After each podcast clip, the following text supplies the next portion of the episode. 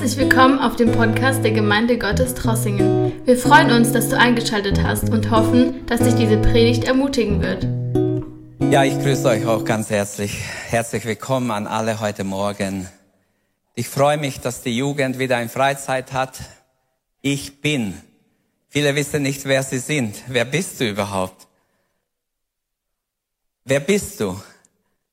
Kannst du es in einem Satz sagen, wer du bist? Als Nehemia angegriffen wurde von den Feinden, wer seid ihr? Was wollt ihr hier? Wir sind Kinder des lebendigen Gottes, der Himmel und Erde geschaffen hat. Was für eine Antwort war das für die Feinde? Wow, die sind richtig zurückgeschreckt. Wer bist du? Wer bin ich? Als Marius mich angesprochen hat, äh, könntest du am Sonntag über ein Thema zu dieser Reihe predigen. Da habe ich gesagt, ja, kann ich machen. Er hat mir das Thema gesagt, ich bin ein Sklave. Das soll ich behandeln. Das ist unser Thema. Ich bin ein Sklave Jesu. Aber ich möchte sagen, wäre ein großes Vorrecht, dass wir Jesus dienen dürfen, dass wir zu Gott gehören dürfen, dass wir Gottes Kinder sein dürfen. Ich gehöre zu einem Familienunternehmen, habe ich gestern gelernt, wo der Vater und Sohn die Chefs sind.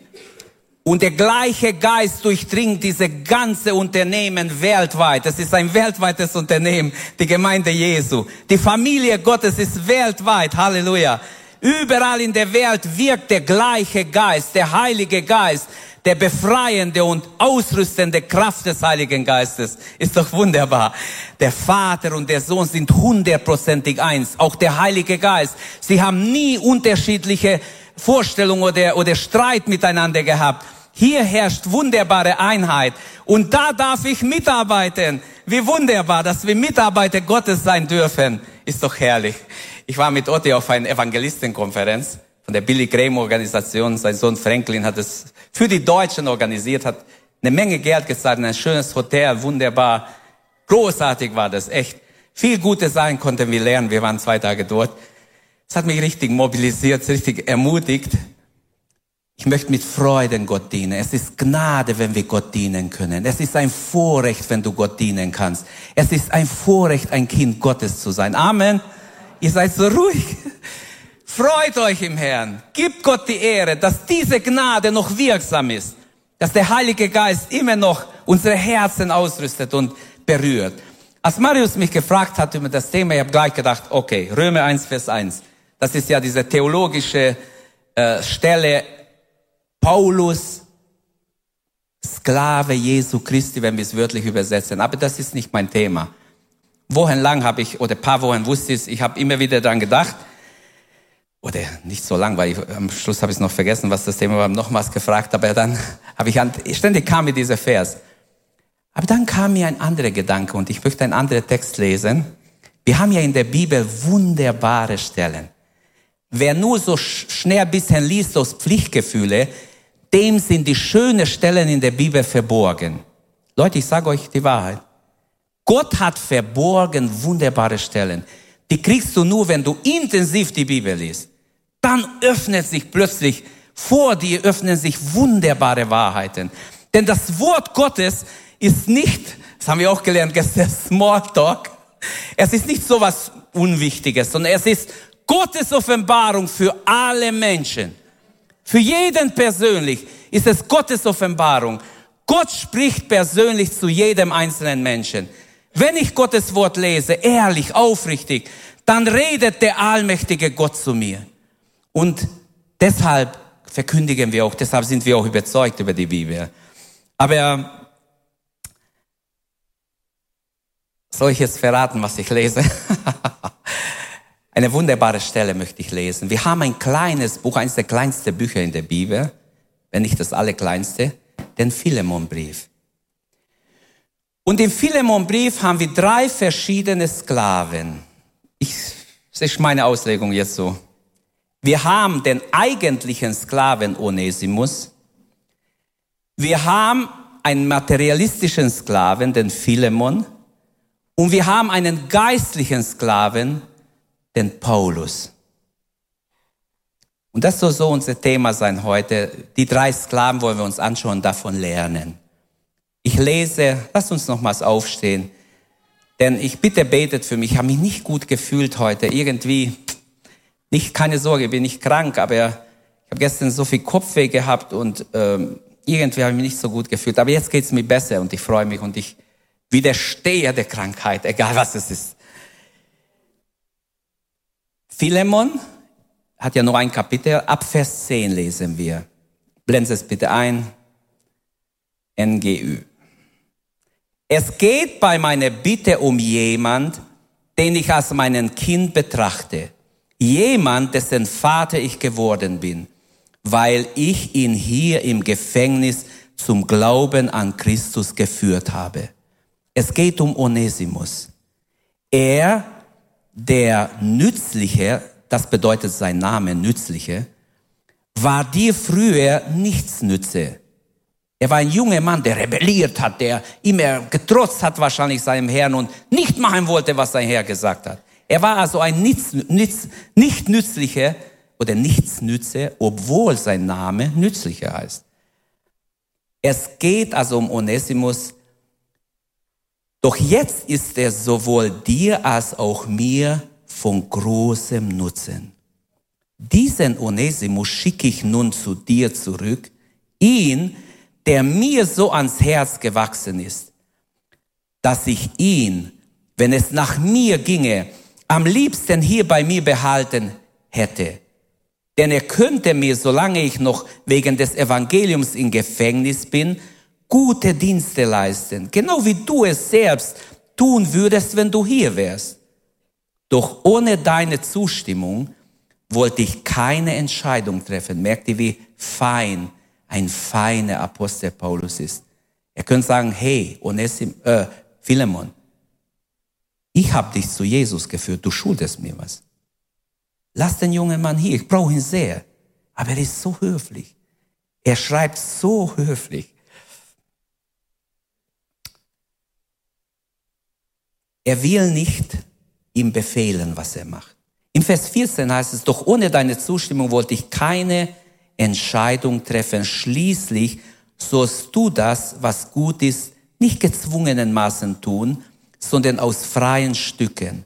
Und wer weiß, vielleicht ist er deshalb eine kurze Zeit von dir getrennt gewesen, weil du ihn nun für immer bei dir haben sollst, nicht mehr als einen Sklaven, sondern als etwas weit Besseres, als einen geliebten Bruder.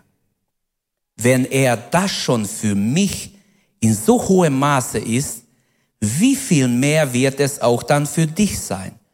Denn mit dir ist er sowohl durch die irdischen Verhältnisse als auch durch die Zugehörigkeit zum Herrn verbunden. Wenn du mich nun als deinen Gefährten und Mitarbeiter ansiehst, dann nimm Onesimus so auf, wie du mich aufnehmen würdest. Und sollte er dir irgendein Unrecht zugefügt haben oder dir etwas schulden, Stell es mir in Rechnung. Ich, Paulus, werde die Schuld begleichen. Wunderbar. Das hat mich echt gesegnet, dieser Text. Herr, wir danken dir für dein kostbares Wort. Wir danken dir, dass wir dir dienen dürfen, dass wir Sklaven Jesus sein dürfen, weil wir uns dir hingegeben haben, weil wir deinen Willen tun wollen, weil wir beten, Herr, dein Wille geschehe, nicht mein Wille. Herr, wir wollen dir dienen von ganzem Herzen. Die Zeit, die du uns hier gibst in diesem Leben, soll dir geweiht sein, für dich sein, zu deiner Ehre sein. Rette Menschen heute Abend aus der Sklaverei der Sünde in dein Reich hinein, dass sie dir dienen, freiwillig, von ganzem Herzen. Danke, Herr, dass du uns erhörst. Danke, dass du dich verherrlichst. Ich lobe und preise dich und danke dir. Amen.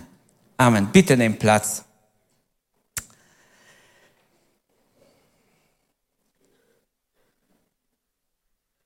Ich bin ein Sklave Jesu.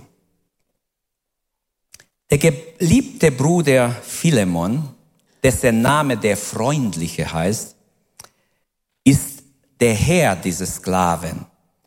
Das wissen wir aus Kolosse 4. Philemon ist wohlhabend. Er hat auch in sein Haus eine Gemeinde aufgemacht, also auf sein Grundstück. Paulus hatte Philemon bereits vor längerer Zeit getroffen und wahrscheinlich zu Jesus geführt, ziemlich sicher, weil er sagt, du schuldest mir was, geistlich. Als Sklave war Onesimus ohne Rechte. Er musste tun, was sein Herr sagt. Er war abhängig von Philemon. Und eines Tages, wahrscheinlich hat er gesehen, wo er Geld hingetan hat, hat schnell ein Batzen Geld genommen, abgehauen. Das war die Gelegenheit. So haben es manchmal die Sklaven gemacht, weil sie brauchten ja Geld. Da hatte ich nicht jemand mitgenommen, da gab es kein Blabla oder kein äh, Tramper auf der Straße, sondern du musstest zahlen fürs Schiff. Wenn du gekommen bist, musstest du zahlen oder notfalls musstest du treten und arbeiten dafür. Aber ich kann mir vorstellen, er hat seinen Herrn was geklaut, ist abgehauen und geht in die große Weltstadt Rom. Da konnten sich die Sklaven, die Sklaven gut verstecken.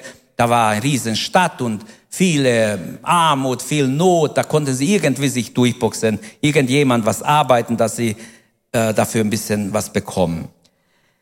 Eines der großen Schandflecken der westlichen Welt ist, dass sie Sklaven aus Afrika gebracht haben. Ist noch nicht mal so lange her und dass sie auf, auf kaputte Schiffe teilweise vollgeladen mit Sklaven, oft mit Schwarzafrikanern, haben sie nach Westen gebracht und viele haben es nicht überlebt, weil sie kaum zu essen bekamen.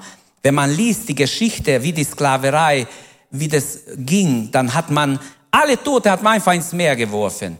Nur die Starken haben überlebt, bis sie nach Europa und nach Amerika kamen. Es war eine schreckliche Sache. Das lastet auf die Geschichte der Menschheit. Und nach kurzer Zeit war es ganz normal, als sie in, in, in der westlichen Welt, in den Ländern ankam, hat man sie wie Tiere, wie Haustiere verkauft. Man hat auf dem Markt ge, ge, gehandelt mit ihnen, wie wenn sie nur Ware wären. Und die reichen Leute haben ihr Spaß dran gehabt. Wir wissen, dass diese Zeit auch beendet wurde von Christen,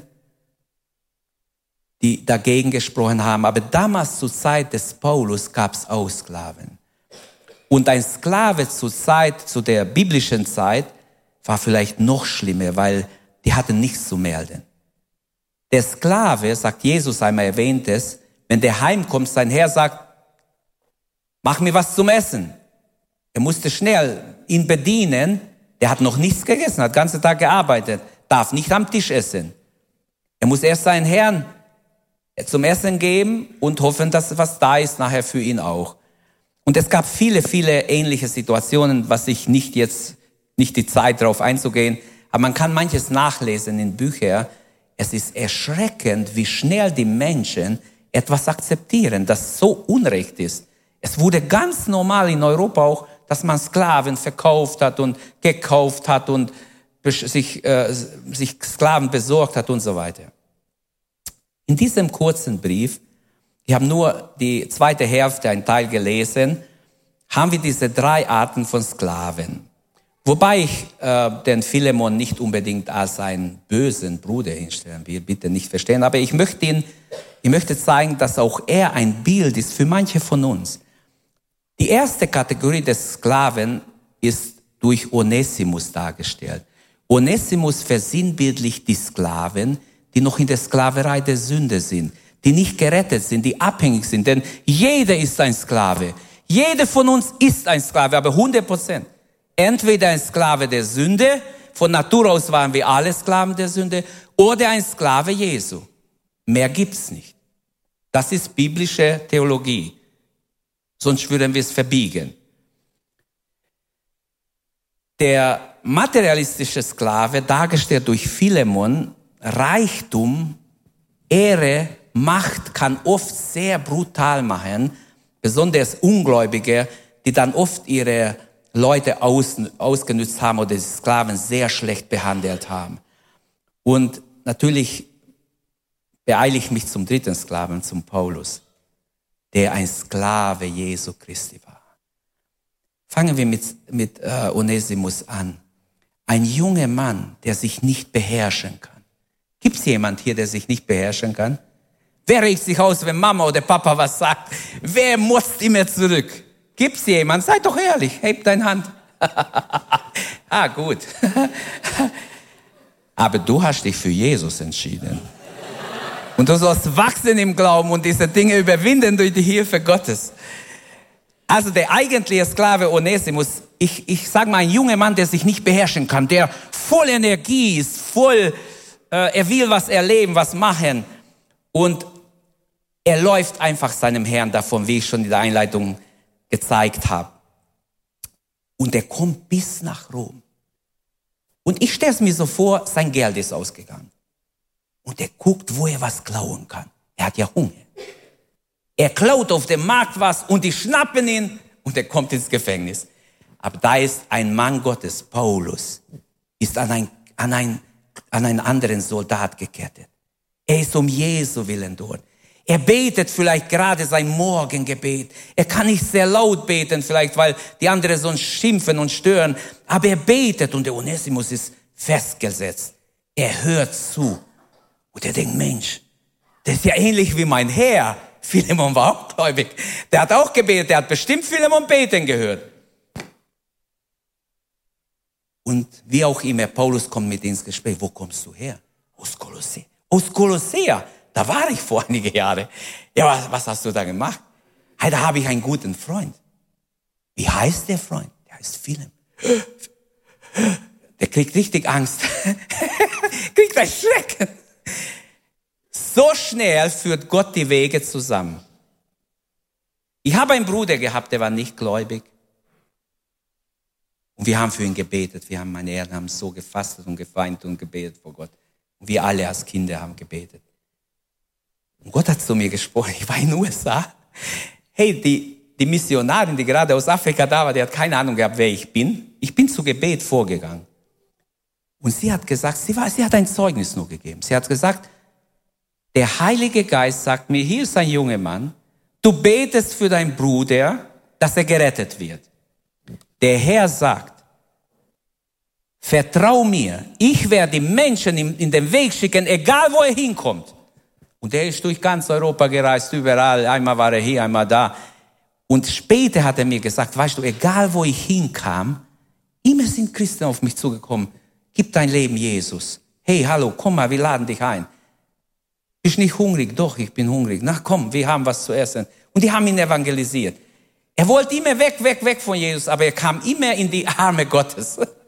Durch Menschen, die ihr Glauben bezeugt haben. Bezeugst du dein Glauben, wenn du schon Christ bist? bezeugen wir unseren Glauben. Es ist so wichtig, dass wir lebendige Zeugen für den Herrn sind. Und so stelle ich mir vor, Onesimus kommt genau in die Arme Gottes. In bessere Hände könnte er gar nicht kommen wie Paulus. Und Paulus betet, Herr, jetzt ist dieser junge Mann. Er kommt von meinem Freund, ist abgehauen. Herr, gib mir diese Seele. Der große Menschenfischer Paulus, er sagt, Herr, ich nehme ihn im Glauben in Anspruch. Ich werde dieser junge Mann, solange er hier festgesetzt ist, werde ich ihm alles, was ich kann, mitgeben. Und ich bin sicher, dass er ihn evangelisiert hat. Und er sagt ja in Luther-Übersetzung heißt, ich habe ihn gezeugt. Ich habe ihn den Samen des Wortes in sein Herz gelegt und es ist aufgegangen. Es hat Frucht gebracht. Er hat Jesus angenommen. Er ist jetzt nicht mehr wie ein Sklave nur zu behandeln, sondern er ist ein Bruder im Herrn. Aber trotz Bekehrung bleibt Onesimus ein Sklave. Paulus war von Gott nicht beauftragt, diese weltliche System umzustürzen. Weil es gibt jetzt rebellische Gläubige in, hier im Westen, auch in Deutschland, die sagen, das war falsch. Der hätte sagen sollen, kein Sklave mehr. Er ist jetzt frei, weil er sich bekehrt hat. Paulus hätte viel mehr gegen die Sklaverei kämpfen sollen. Das ist irgendwo das sind Ideologien, die sind unbiblisch. Die Bibel sagt, unsere Aufgabe ist nicht, eine weltliche Ideologie zu bekämpfen, sondern unsere Aufgabe ist es, das Evangelium weiterzusagen. Unsere Aufgabe ist auch nicht Menschen zu bekehren. Ich kann niemand bekehren. Gott muss überführen. Wir können nicht bekehren. Der Heilige Geist muss überführen. Der Heilige Geist muss dein Auge öffnen. Er muss dir zeigen, du bist ein Gefangener in der Sünde. Genau wie Onesimus, der unterwegs ist, der rennt weit weg, aber genau in die Arme Gottes. Vielleicht hat Philemon auch für ihn gebetet und er kommt genau in die, in, an die beste Stelle hin, wo der Apostel Paulus, den wir alle lieben, wenn wir Gottes Wort kennen, Paulus hilft ihm. hilft ihm, mit seiner Schuld fertig zu werden, erklärt ihm den, der Lösungsplan. Heute hören wir, das haben wir auch da gelernt, das finde ich wunderbar. Der Heinrich Derksen hat gesagt, die Menschen schreien heute immer, unser größtes Problem ist die Umwelt, die Umwelt zu retten, Umweltproblem, das ist unser größtes Problem. Nein, unser größtes Problem ist die Verlorenheit der Menschen, die Sünde der Menschen. Wenn die Umwelt die größte Not wäre, hätte Gott einen Klimaforscher geschickt. Aber er hat einen Retter geschickt, Jesus. Nicht ein Klimaforscher kam vom Himmel. Und da, damit ist bewiesen, unsere größte Not ist die Rettung. Dass Menschen Jesus erkennen, frei werden, wie wir gesungen haben in einem Lied, dass wir frei werden. Er sprengt die Ketten. Halleluja. Onesimus wird gerettet im Gefängnis. Paulus gewinnt ihn. Und er spricht von diesem Entlaufenen. Er ist ein entlaufener Sklave, der weit weg von zu Hause ist und doch gerettet wird. Man weiß, dass ein Sklave, der abgehauen ist, der hat sehr gefährlich gelebt. Menschen würden sagen, du bist doch nicht normal. Wenn du als Sklave abhaust, man kann dich jederzeit töten. Die hätten ihn umbringen können. Wenn er noch was macht, die hätten ihn erschlagen können. So wenig Rechte hat er. Aber er hat es riskiert, auf Leben und Tod.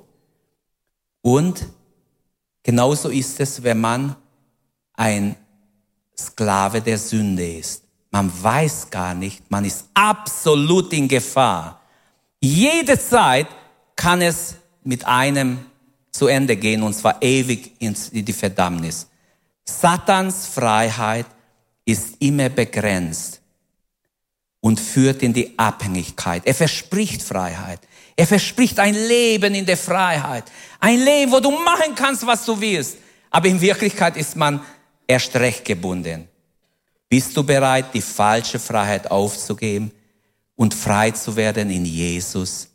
Denn ein Sklave Jesus ist wirklich frei. Erst recht frei bin ich nach meiner Bekehrung, nach meiner Hingabe an Gott. Wenn ich mein Leben auf Gottes Altar lege, dann erst bin ich richtig frei.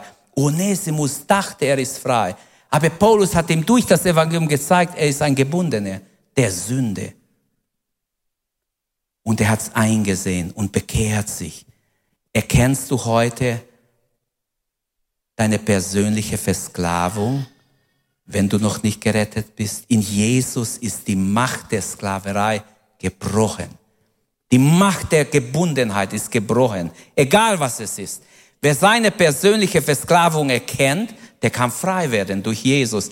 Der kann aufatmen, der kann sagen, jetzt bin ich frei. Halleluja, jetzt habe ich es erlebt. Jesus hat gesagt in Johannes 8, den Pharisäern, wahrlich, wahrlich, ich sage euch, jeder, der die Sünde tut, ist der Sündesklave.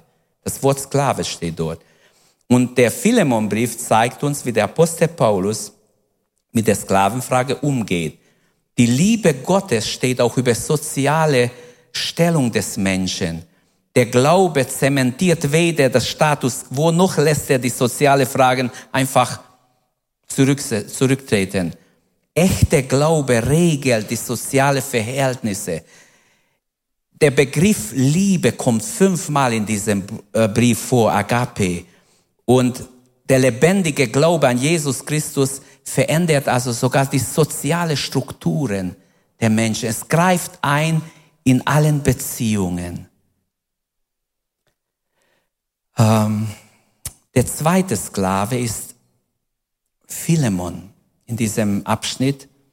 Er ist der, der Sklaven als Besitz hat. Der, ich nenne ihn jetzt der materialistische Sklave. Philemon steht in dieser Begebenheit für viele von uns vielleicht. Und ich sagt, ja, wie kann das sein?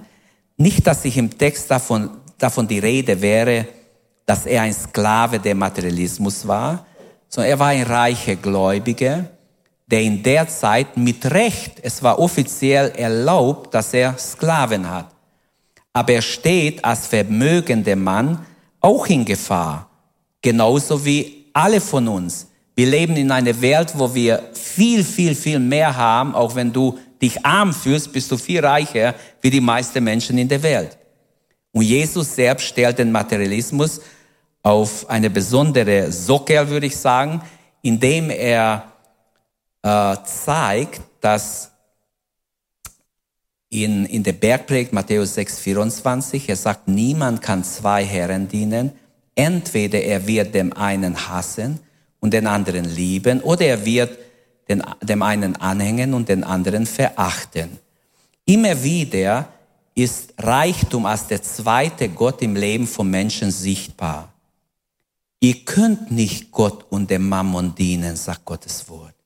Philemon hatte keine leichte Lektion zu verdauen, als Paulus ihm diese Dinge schreibt. Er verlor einen Teil seines Besitzes mit Onesimus und er war ein Entflohener. Wahrscheinlich hat er einen wichtigen Job für ihn, der gerade ausgefallen ist.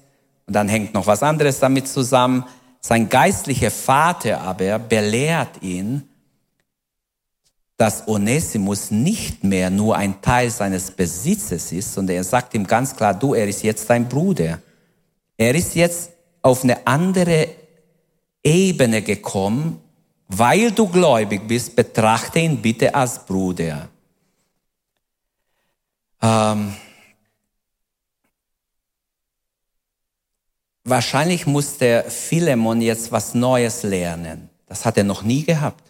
Das ist eine neue Situation, so wie ich auch und du auch manchmal ganz neue Situationen haben. Ist wichtig, dass wir dann kein Fehler machen, sondern Gottes Wille tun, auch hier.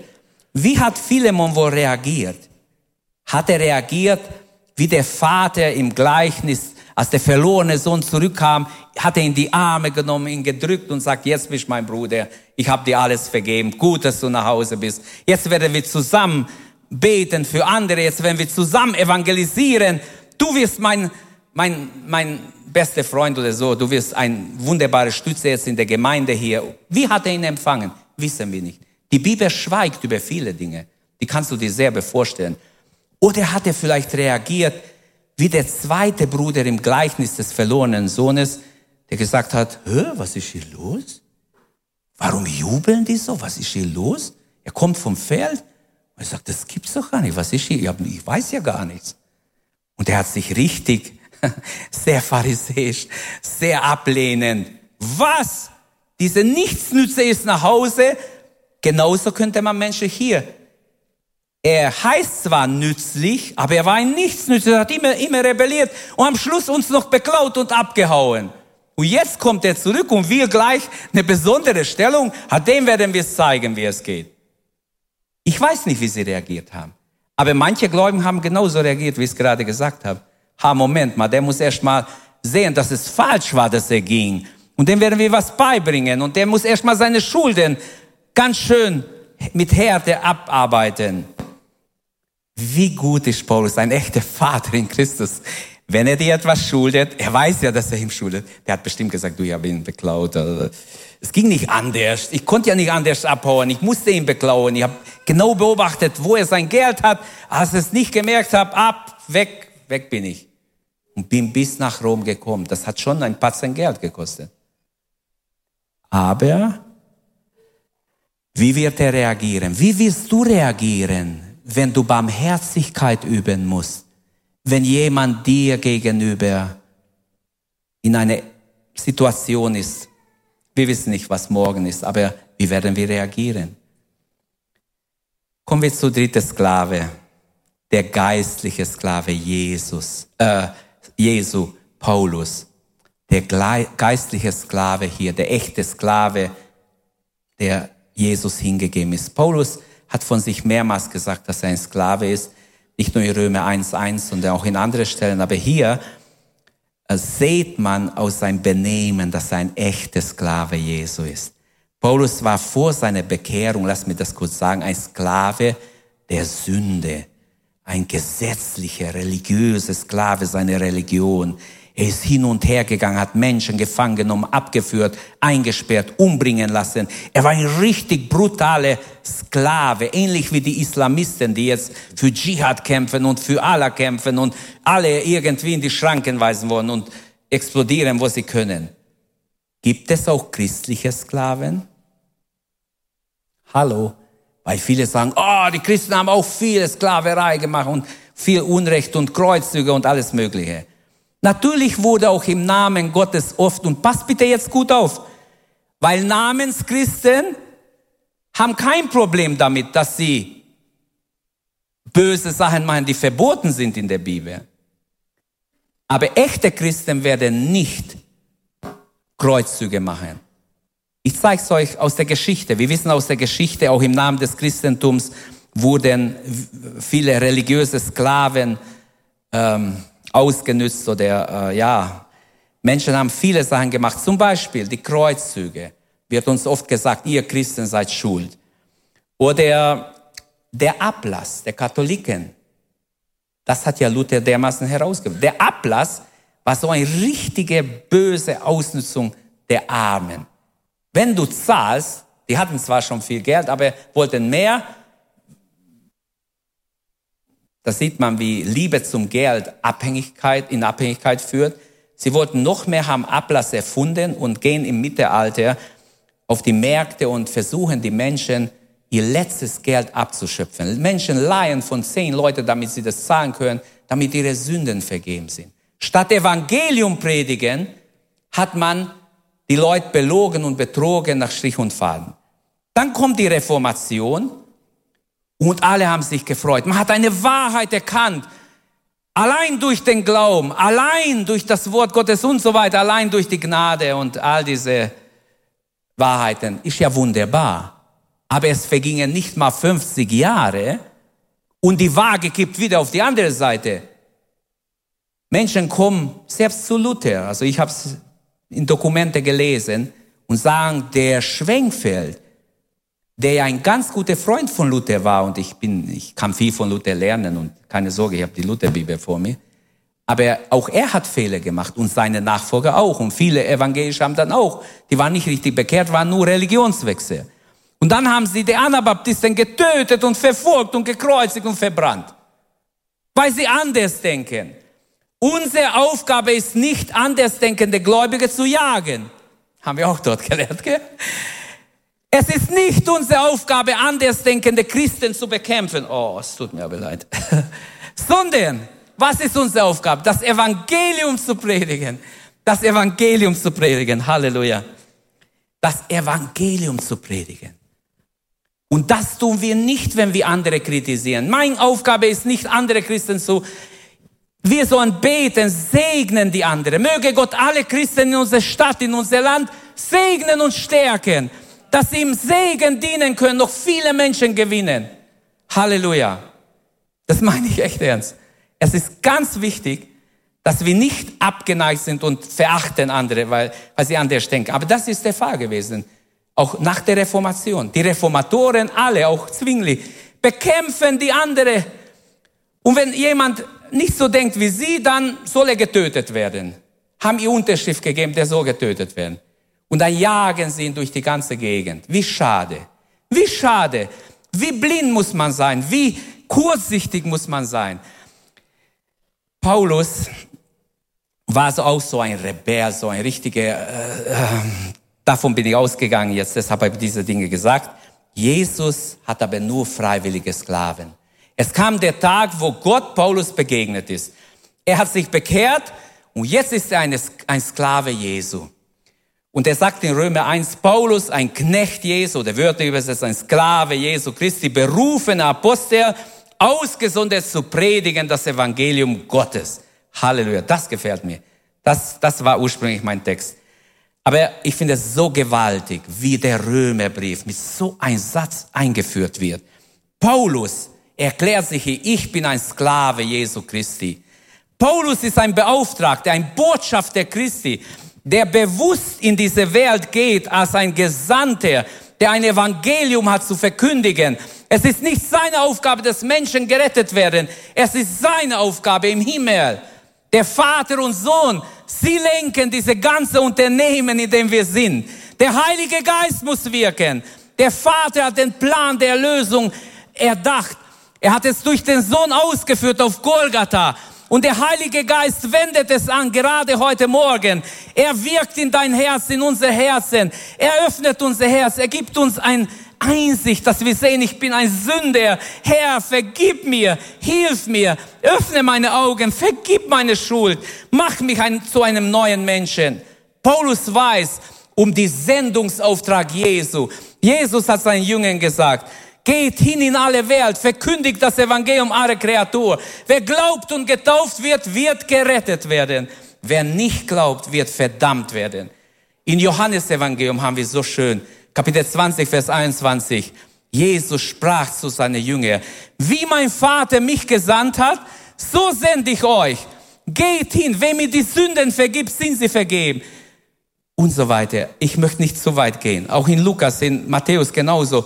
Kann ich jetzt alle aufführen. Aber es ist einfach, der Sendungsauftrag ist bei Paulus auch da. Er weiß, ich bin ein Sklave, aber ich habe einen Auftrag.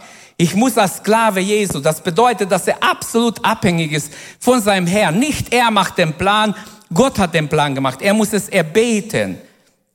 Deshalb, als er sich bekehrt hat, sagt er im Kapitel 22, gibt er Zeugnis, und er sagt im Vers 10, Apostelgeschichte 22, ich habe gefragt, Herr, was soll ich tun? Als er auf dem Boden liegt, blind. Wer bist du? Ich bin Jesus, den du verfolgst. Und er sagt in sein Zeugnis, und ich fragte Herr, wer, äh, was soll ich tun? Geh in die Stadt, dort wird man dir sagen, was du tun sollst. Gott sagt uns nicht gleich alles, wenn er sich offenbart. Du musst offen sein, dass er zu dir redet durch seine Knechte und Mägde. Lass uns einfach offen sein. Durch sein Wort wird er reden. Paulus spricht die große Veränderung im Leben des Onesimus hier an. Er, er schreibt, und ich möchte noch vom Vers 9 ein paar Verse lesen bis Vers 10.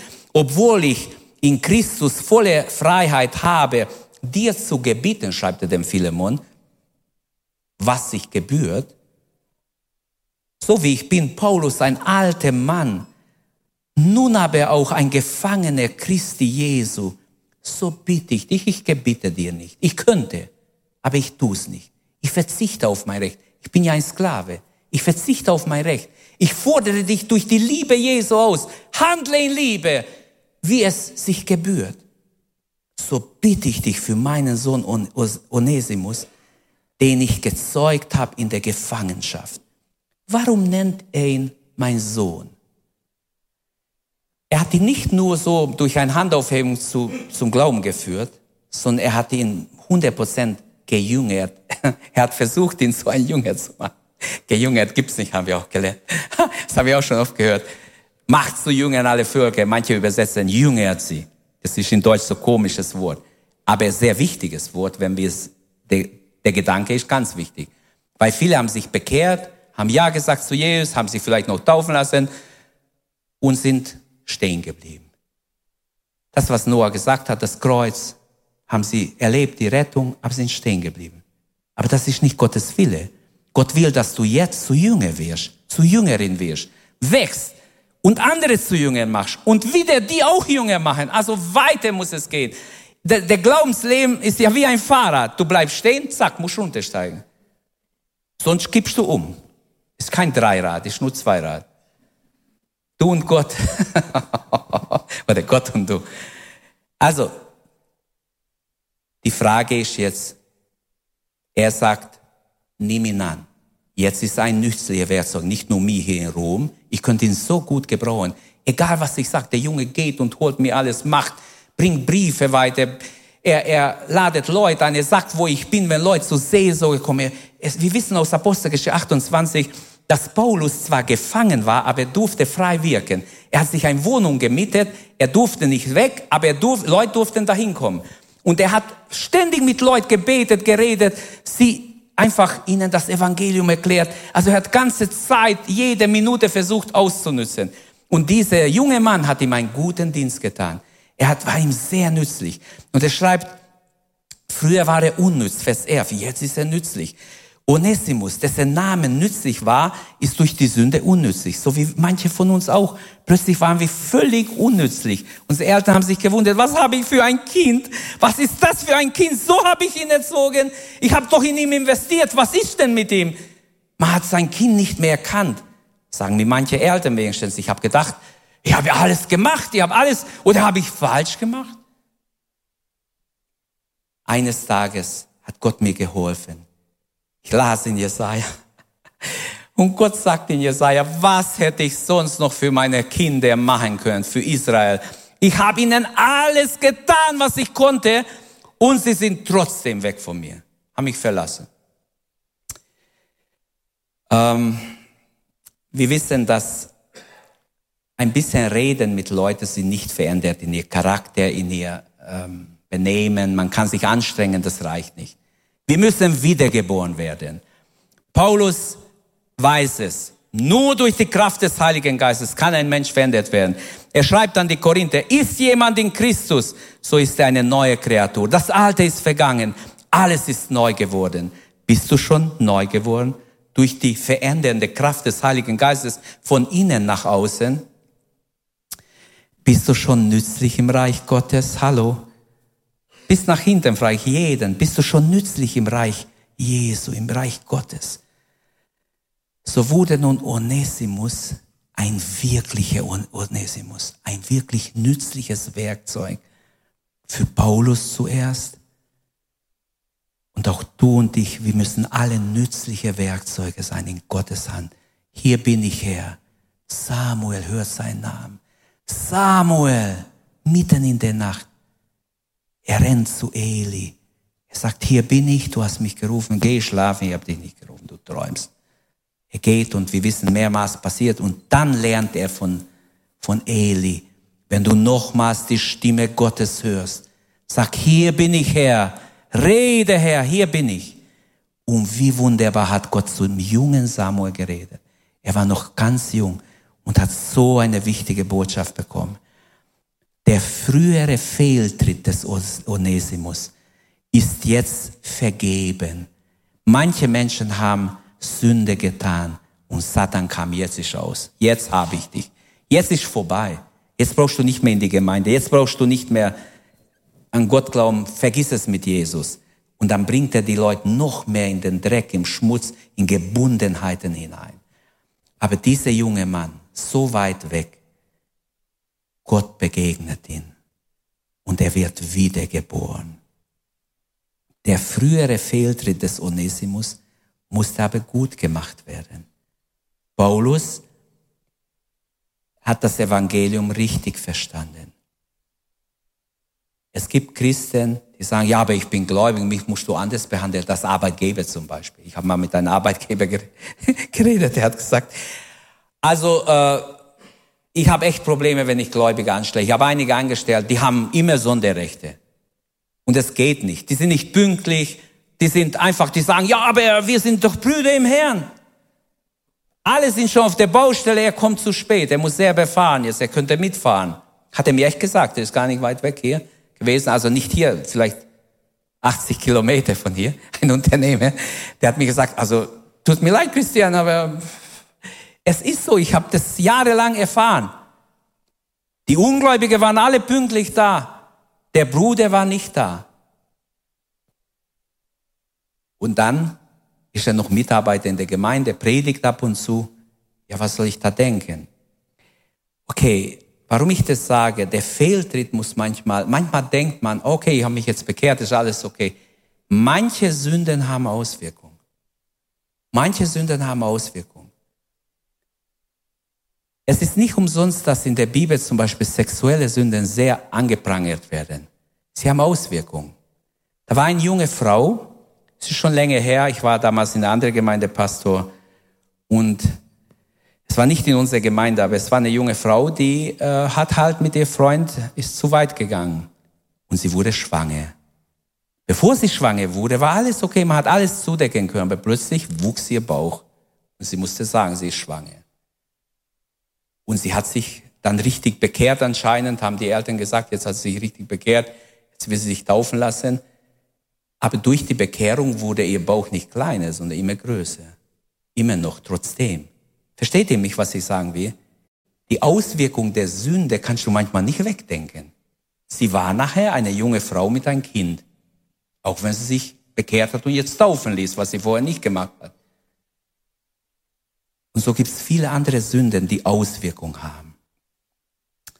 Den sende ich dich wieder zurück, damit du mein eigenes Herz, und damit mein eigenes Herz, mein Liebe, man, Der Paulus ist ein richtiger Psychologe, würde ich sagen, der richtig versteht, den anderen, den, den Philemon, ihm so in die Zange zu nehmen, der kann nur lieb zu dieser junge Mann sein. Der sagt, wie wenn ich kommen würde. Wenn er wüsste, einen Brief bekommen hat, du, nächste Woche am Mittwoch bin ich im Hafen, kannst du mich abholen? Der Onesimus würde wahrscheinlich feierlich gehen und Paulus, den großen Apostel, abholen. Aber er sagt, ich schicke ihn, bitte empfangen wie mich. Ich schicke mein Herz mit. Oh, wunderbar. Ich finde das so süß und wunderbar einfach. Paulus schickt Onesimus nicht leichten Herzens. Er sagt ja, er, er würde ihn am liebsten behalten. Aber er ist nicht unhöflich. Er ist sehr höflich. Da sind Menschen, jemand hat jemand Geld geliehen. Der hat viel Geld. Der, der kein Geld hat, der hat gesagt, du, du hast doch genug. Brauchst du überhaupt zurückgeben? Du hast doch so viel. Es ist nicht höflich. Paulus ist höflich. Versteht ihr mich? Er ist höflich. Er will nichts von, von Philemon wegnehmen. Er sagt, ich schicke ihn zurück, entscheide du. Es muss freiwillig sein. Sowieso, in anderen Worten, geht's nur, wenn es freiwillig ist. Ohne dein Willen wollte ich's nicht tun, sagt er. Er will die rechtliche Ordnung einhalten und die alte Sache des Onesimus in Ordnung bringen. Er weiß, wenn ich ihn zurückschicke, können wir es besser gut machen, als wenn ich ihn nicht zurückschicke. Philemon sollte seine Tat freiwillig vollbringen. Manchmal tun wir Dinge aus Zwang. Manchmal muss man echt fragen, warum machen Menschen, was sie machen? Ist es wirklich aus Gehorsam Gott gegenüber? Oder sind da ganz andere Motive dahinter? Gott in seiner Weisheit kann auch menschliche Irr- und Umwege für sein Ziel nutzbar machen. Hier ist ein junger Mann, der in die Irre geht, aber er kommt genau richtig zu Paulus. Und so schreibt Paulus, denn vielleicht war er darum ein Zeit lang von dir getrennt, damit du ihn auf ewig hättest. Nicht nur als Sklave, sondern als jemand, der mehr ist als ein Sklave, ein geliebter Bruder. Nun gehören Onesimus und sein Chef oder Herr Philemon dem gleichen Herrn alle Herren. Wenn jetzt Philemon nicht freundlich ist zu Onesimus, dann beleidigt er Christus. Das ist genauso wie in einer Ehe. Nicht die gleiche Beziehung, aber es ist, der Herr ist zwischen uns als Brüder und Schwester. Wenn ich meinen Bruder beleidige, beleidige ich Christus. Glaubt ihr das? Das ist einfach so. Das sind Verhältnisse, die wir oft gar nicht merken. Philemon hat nun Onesimus für alle Zeit, aber nicht nur als Sklave. Und dabei bleibt vieles von dem, was Gott auch bei uns tut oder tun wird noch, weil wir gebetet haben, verborgen. Wir wissen gar nicht, dass Gott uns schon längst erhört hat. Wir sagen, Herr, warum hast du mich nicht erhört? Jetzt habe ich so oft gebetet, Herr, warum hast du mich nicht erhört? Gott hat mir mal gesagt, ich habe dich längst erhört. Es wird auch geschehen, aber zu meiner Zeit. Paulus schreibt Philemon, Onesimus ist nun ein geliebter Bruder, besonders für mich, wie viel mehr für dich? Du könntest mir ja dankbar sein. Ich habe seine Einstellung, seine Lebenseinstellung verändern können durch das Evangelium. Er kommt nicht zurück als ein Rebell. Er kommt wie ein Bruder. Den kannst du ganz für vertrauliche Sachen einsetzen. Der wird nicht nur dein Geld nicht mehr klauen, der wird auf dein Geld aufpassen. Dem kannst du alles anvertrauen. Manchmal hatten die Leute niemand solches. Ich weiß, ich bin mal in eine Firma gekommen. Ich war frisch von der Bibelschule und dann hat mir der Chef gesagt, äh, Herr Kronbacher, kommen Sie zu mir ins Büro. Was machen Sie? Ich habe mich einfach nur beworben, der hat mich gleich genommen. Ich habe gesagt, ja, ich bin Pastor und ich habe Theologie studiert und, und er hat mich beobachtet vielleicht zwei Wochen. Hat mit mir ein bisschen geredet, ich wusste nicht, was er will. Er hat nur gesagt, Sie kriegen einen Büroschlüssel. Und da geht keiner ins Büro. Ich werde ständig beklaut. Und es waren ja Leute, die haben dort von Anfang an gearbeitet. Sieben Leute waren wir. Und er hat mir Büroschlüssel. Und die waren so neidisch auf mich. Ich wollte das gar nicht. Die waren so neidisch. Ja, was hast du über den Chef, Chef bestohlen? Hast du Beziehungen und was weiß ich? Ich habe mich selber gewundert. Das war ja, wenn er weg war, war alles zu. Wenn aber Telefon geklingelt hat, musste ich rein. Und ich sage nur, die Menschen mehr, obwohl der nicht gläubig war, der war alles andere als gläubig. Aber er hat schnell gemerkt, dem kannst du nicht vertrauen, dem kannst du vielleicht doch vertrauen, probier es mal. Leute haben ihm immer wieder was geklaut und es war wirklich so, als mir nachher erzählt, was alles geklaut wurde, aber wertvolle Sachen. Aber hier ist ein junger Mann, den du jetzt wunderbar einsetzen kannst. Paulus legt bei Philemon für Onesimus Fürsprache ein. Er ist ein Bild für Jesus hier, würde ich sagen. Ein wunderbares Bild. Er ist so hingegeben. Er liebt den jung, jung bekehrten äh, Onesimus so sehr, dass er sich einsetzt für ihn auf eine ganz besondere Weise. Wenn Sünde unser Herr ist, dann können wir der Sünde nicht widerstehen. Die Frage ist, wer ist dein Herr? Ich komme zum Schluss, ich fasse zusammen. Paulus identifiziert sich mit Onesimus und macht ihn zu seinem Repräsentanten. Denn er sagt, er hebt ihn. Die Bibel sagt, Gott erhebt die Niedrigen aus der, aus der Niedrigkeit und stellt sie auf eine Stufe. Er hebt die Dürftigen aus dem Staub. So hat schon Hannah Gott gelobt in ihr Lobpreis, als sie erhört wurde und Samuel Samuel schwanger war. Fassen wir zusammen. Jeder ist ein Sklave, haben wir verstanden, hoffe ich. Jeder von uns ist ein Sklave. Bist du ein unglücklicher Sklave oder bist du ein glücklicher Sklave? Ich bin glücklich. Ich sage das nicht nur, ich bin wirklich glücklich. Ich bin so froh, dass ich, dass ich Jesus als mein Herr nennen darf. Liebe junge Leute, es kann nichts Gutes, nichts Besseres passieren, als dass ihr glückliche Sklavinnen und Sklaven seid des Herrn. Nicht der Sünde. Du bist zu schade, der Sünde Sklave zu sein. Bist du schon frei, durch das Evangelium oder wirst du frei werden? Heute ist die Möglichkeit. Jesus Christus hat deine Freiheit schon längst erkauft auf Golgatha. Er hat dafür bezahlt, dass du nicht Sklave der Sünde bleibst, sondern frei bist. Bleib deshalb nicht in der Sklaverei der Sünde.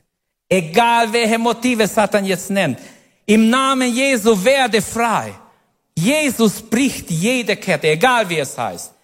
Es heißt in Kolosse 1,13, er hat uns errettet von der Macht der Finsternis und hat uns versetzt in das Reich seines lieben Sohnes, indem wir die Erlösung haben, nämlich die Vergebung der Sünden. Und durch den Glauben werden wir Kinder Gottes. Wir erlangen eine Freiheit, die wir nicht haben von Natur aus, die nur der Heilige Geist geben kann. Und es ist ganz wichtig, dass wir uns entscheiden. Wir predigen das Evangelium. Wir müssen es predigen. Die Bibel, habe ich ja gesagt, ist kein Smalltalk, ist Gottes Offenbarung. Es hat Gewicht. So spricht der Herr, heißt es immer wieder in der Bibel. Die Bibel sagt, zum Beispiel, stehlen ist Sünde, haben wir gehört. Dann predigen wir das auch. Stehlen ist Sünde. Die Bibel sagt, Morden ist Sünde. Dann ist Abtreibung Sünde. Die Bibel sagt ganz klar, Sex außerhalb der Ehe ist Sünde. Dann sagen wir das auch, es ist Sünde. Die Bibel sagt deutlich, Homosexualität ist ein Gräuel in Gottes Augen. Dann sagen wir das auch. Es ist so. Amen. Es ist so. Und jede andere Sünde könnte mir jetzt aufzählen. Die Sünde ist Sünde, weil es Gott so offenbart hat. Gott hat uns gesagt, es ist so, Gottes Wort gilt. Und wer daran glaubt, wird frei. Wer es nicht glaubt, ist noch nicht frei. Werde frei. Bist du schon ein Sklave Jesu? Freue dich. Ich bin so glücklich. Ich habe verstanden, Mensch, das ist ein Vorrecht, ein Sklave Jesu zu sein. Lass uns aufstehen, lass uns Gott die Ehre geben. Und vorher habe ich ja gesagt mit der Umweltrettung. Die größte Not ist die Sünde, die Verlorenheit der Menschen. Der, äh, dieser eine Bibellehrer hat gesagt, wir gehören nicht zu Friday for Future, sondern zu Christ for Future. Das ist ein Unterschied. Friday for Future, die wollen menschlich retten, die Umwelt retten. Wir Christen tun was für, für die, wir sind umweltfreundlich. Wir rauchen nicht, wir schmeißen nichts aus dem Auto, wir benehmen uns, äh, ja, wir schütten nichts aus, was nicht erlaubt ist. Ich hoffe, ihr macht es alle. Es ist Gottes, die Welt gehört Gott, mit allem, was drin ist. Und trotzdem, wir sind nicht for Friday for Future, sondern Christ for Future. Er ist die Hoffnung für die Zukunft aller Menschen. Und bald werden wir sehen, wie wichtig ist, Gott zu vertrauen, ihn anzurufen. Also, ein Sklave Jesu ist befreit, ihm zu gehorchen. Für den ist es, ah, oh, ich muss gehorchen, Hilfe, ich muss gehorchen. Nein, es ist ein Vorrecht, Gott zu, es ist ein Vorrecht zu sagen, Herr, was willst du, dass ich tun soll? Sag's mir, Herr. Und es reicht einmal, nicht zweimal, nicht zehnmal. Manchmal muss Gott tausendmal reden und wir wollen nicht hören. Hörst du, tust du, was Gott sagt? Ein Sklave Jesu ist befreit, ihm zu dienen. Herr, die will ich dienen von ganzem Herzen. Die Bibel will uns mobilisieren, dass wir Zeugnis geben, dass wir hingehen und ein Zeugnis sind. Wer möchte ein Sklave Jesu werden, der es noch nicht ist oder der sich neu hingeben will, der ein anderes Anliegen hat, hat ja Noah vorher gesagt, wir beten. Ich lade einfach ein. Frage wie Paulus, Herr, was ist dran in mein Leben? Was ist dran? Und ich hoffe, es ist dir bewusst geworden, wessen Sklave du bist. Jemandes Sklave ist jeder. Ich hoffe, du bist schon ein Sklave Jesu. Wenn du es werden wirst, wenn du dein Leben Gott geben wirst, mach es jetzt. Komm nach vorne, beten wir miteinander. Wir werden während dieses Lied die Möglichkeit haben, alle, die ein Anliegen haben, wenn jemand krank ist, wir beten auch, wenn jemand sein Leben Gott weihen will, werde ein glücklicher Sklave Jesu oder Sklavin Jesu. Amen. Amen. Danke, dass du unsere Predigt angehört hast. Wenn dich die Botschaft angesprochen hat, dann teile sie gerne mit deinen Freunden und Bekannten, dass auch sie diese Predigt hören können. Wir wünschen dir Gottes Segen.